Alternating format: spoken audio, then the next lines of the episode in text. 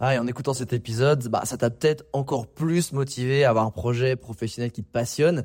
Mais le problème, c'est que tu es peut-être paumé, que tu sais pas dans quoi te lancer. Soit parce que tu aucune idée dans quoi, soit parce que justement tu as trop d'idées et tu sais pas laquelle choisir. Si c'est le cas, bah, va regarder mon workshop gratuit. Découvre ta zone de génie pour trouver ton job idéal.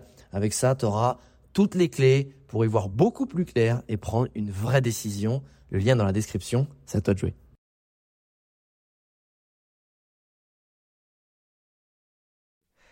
Aujourd'hui, j'ai envie de te partager ma définition de la réussite parce que je pense que quand on se lance dans l'entrepreneuriat ou dans le freelancing, on a tendance très vite, sans s'en rendre compte, à tomber un peu dans des clichés, des paramètres de jugement qui sont pas forcément les nôtres.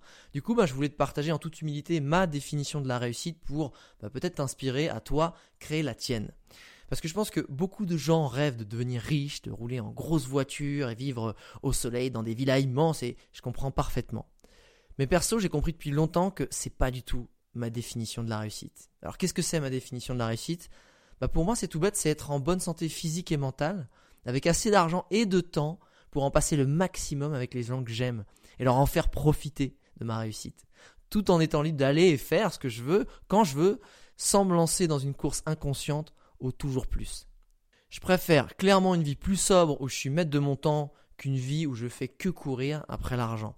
Parce que l'argent, pour moi, c'est un bénéfice collatéral des actions que je mène avec passion au quotidien. J'ai rien contre l'argent et je serais ravi d'en avoir beaucoup, mais ça n'a jamais été, ce ne sera jamais ce qui me fait lever le matin ou qui me fait accepter un projet. Et même si la définition de réussite elle est propre à chacun et qu'il n'y a pas de bonne ou de mauvaise réponse, si on veut vraiment réussir et qu'on souhaite atteindre ses objectifs, selon moi, c'est essentiel de les visualiser, de les ressentir de façon claire et précise le plus tôt possible et en être profondément convaincu pour permettre d'attirer à soi les éléments qui permettront de les réaliser. C'est pour ça qu'il ne faut pas se mentir, mais écouter sincèrement ses envies. Pas celles des autres ou de ce qu'on voit sur les réseaux ou à la télé. Il n'y a que toi qui puisses avoir la vision réelle de ce que tu veux accomplir, et c'est en étant fidèle à cette vision et en étant convaincu que tu peux y arriver, que tu attireras les bonnes choses à toi, que tu sauras sélectionner les bons projets, et surtout que tu pourras t'épanouir et que tu sentiras que tu es exalté par ton travail parce que justement tu as su mettre le curseur au bon endroit.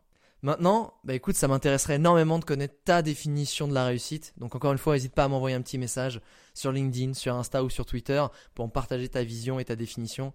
Ça me fait toujours très plaisir de connaître la vision et les valeurs des gens qui me suivent.